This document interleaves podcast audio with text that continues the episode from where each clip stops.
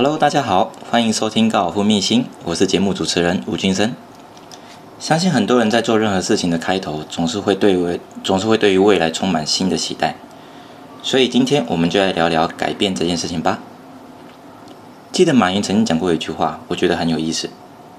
他说，很多人总是在晚上的时候想想千条路，早上醒来走原路。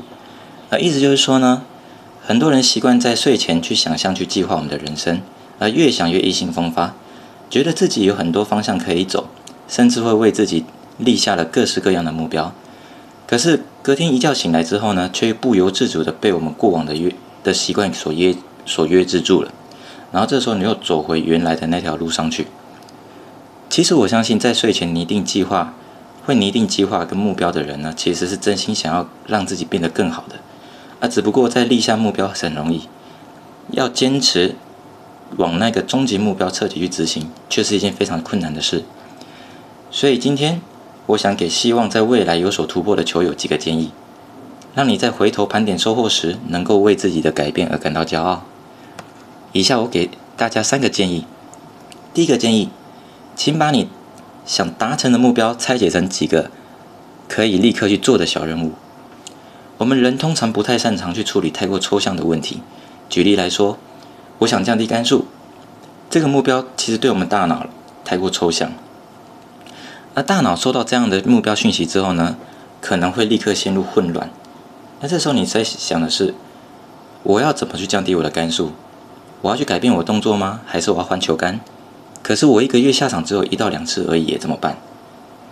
就这样，问题一个接一个不断的冒出来，最后你会感觉到疲惫，而唯一的结论就是算了，顺其自然吧。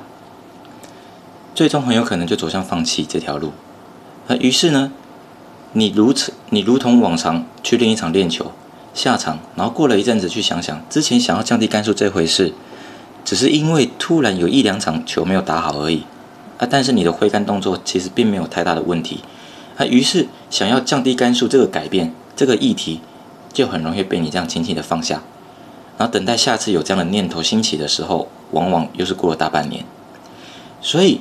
你真的想要改变，最好的方法就是立刻帮自己把抽象的大目标拆解成几个具体的小任务。比如说，当你面对一整组这么多支球杆，你往往会不觉得我该从哪，我该如何，我该从何处去着手。可是如果你把任务缩小，然后更明确的话，就例如，例如说我今天要练习两尺的推杆，然后十球里面我要推进五球，这样的目标其实就容易多了。此外，当你成功后，你也能够，你也会从中获得信心，也会觉得自己好像还有办法去执行下一个任务。例如，一样是两尺的推杆，但是我这次要挑战十球里面我要推进八颗球，或者是最后我要挑战十颗球全部都进。随着这样的小任务不断的落实，每一次花一点时间完成一个小任务，你就会朝着你的想要目标不断的前进。那第二个建议。让自己做一些可以立刻得到回馈的事情。你知道人为什么会那么沉于手会沉迷于手游吗？因为手游设计的核心是让我们能够在游戏过程当中不断透过得到成就感而产生留存，甚至是主动继续游玩的意愿。因为当你每一次的付出都能够立刻得到回馈的情况之下，这样简单而对等的运作模式是最能让人感到满足和开心的。而且它并，而且它会激励你不断的继续玩下去。也因此，手游设计的反映了一件事情：人性是很容易怠惰的。如果付出的时间跟力气却没有办法立即得到回馈，这个时候就很容易产生放弃的念头。比方说，有些人每次到了练一场之后，球袋里面每一支球杆都想要练上一轮，但是你过去从来没有这样固定练球的习惯，而且练习量也没有这么大。现在突然想要每一支球杆都练上一轮，那当然会非常非，那当然你会感到非常非常困难。这个时候我会给大家一个建议，你可以从简单的推杆开始做起，就如同我们刚才第一个建议所说的，这是一个非常好的一个起点。因为推杆，因为练习推杆有个特色，它并不需要花你很大很大的力气，而这个时候你可以把你在练习场所花的时间，然后等同花在练习果岭上。一下子，这个时候你会发现两三百颗球一下就练完了。这个时候你会觉得自己好像很厉害，因为这个时候，你好像会觉得，我我在这么短的，我花一样的时间，但是我可以一下子练这么多的球，而且这个时候你还能够不断提升你的进洞的成就，你能够把球推进洞的成功率，以及你可以掌握推杆距离的，而且你也能够慢慢的去体会到距离上面的掌握，然后这时候并觉得自己好像有朝一日可以成为推杆的高手。那这样的正向的心理反馈机制呢，它就会鼓励你持续有固定练球这个行为。但是，一下子要你在练一场练习量增加到两三百颗球，这时候你可能要花上一个上午，或是一个下午，或是甚至一个晚上。而这时候练完球的时候呢，问你的心得是什么？你可能只会觉得自己很累而已。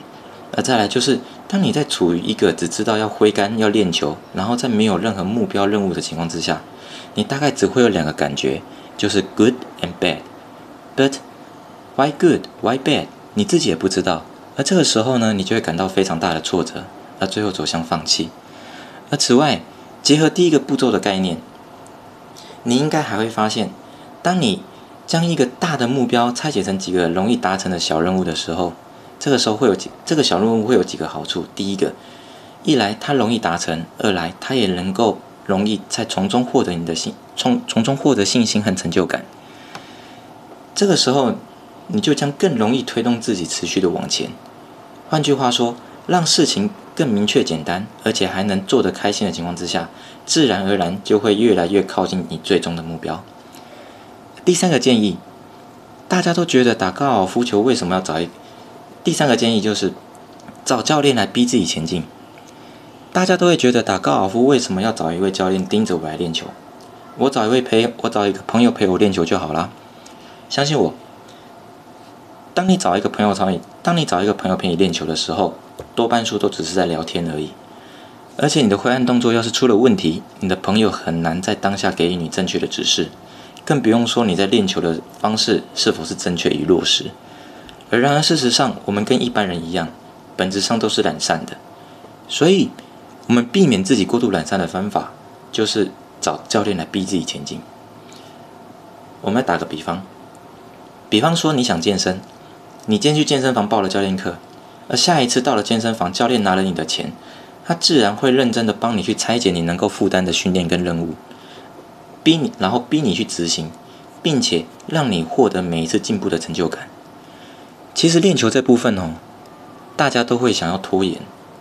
那这个时候，你看到其他学员都在认，都很认真，而且不断的在场上有所突破的情况之下，你也很生怕下次在上教练课的时候，自己没有任何的进步和突破，所以你就会想说，每一次要上教练课的时候，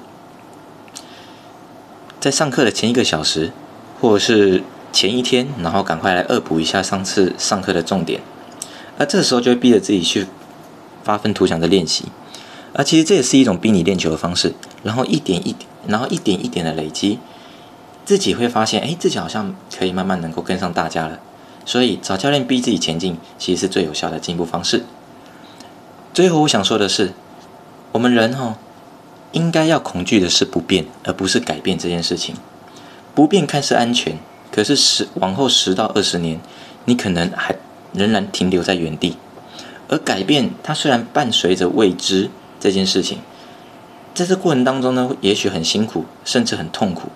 可是未知这件事情，也可能带来无法，也可能给你带来无法预料的进步和变化。